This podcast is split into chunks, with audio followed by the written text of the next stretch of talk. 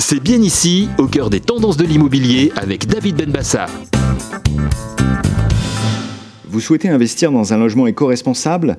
Vous n'êtes pas seul dans ce cas. L'écologie et le respect de l'environnement sont en passe de devenir les nouveaux facteurs clés d'une recherche immobilière en France aujourd'hui. Les chiffres parlent d'eux-mêmes. C'est plus de 8 Français sur 10 qui y sont sensibles selon une étude Harris Interactive et l'adresse. L'écologie est d'ailleurs le troisième critère déterminant dans le choix d'un logement après sa localisation et son prix. Mais alors, qu'est-ce qui rend un logement éco-responsable? Voici quelques pistes.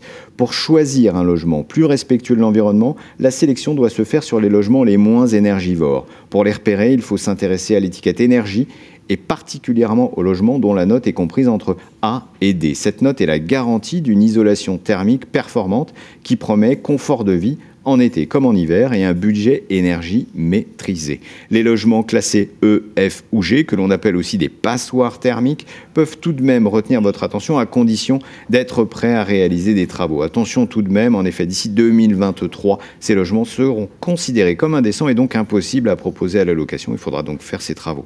Le diagnostic de performance énergétique est obligatoire dans le cadre d'une vente ou d'une location. Acheteurs comme locataires doivent avoir connaissance de la classe énergie avant de s'engager dans la transaction. Il est même possible de demander un historique de la consommation énergétique pour mieux évaluer le logement sur le plan écologique. Pour les immeubles en copropriété, la performance énergétique est même évaluée de manière globale. Un logement avec un impact réduit sur l'environnement sera valorisé sur le marché immobilier et aura tendance à attirer les prix vers le haut. C'est ce que l'on appelle la valeur verte et c'est un point à considérer sérieusement aujourd'hui pour votre projet immobilier. C'est bien ici, au cœur des tendances de l'immobilier, avec David Benbassa.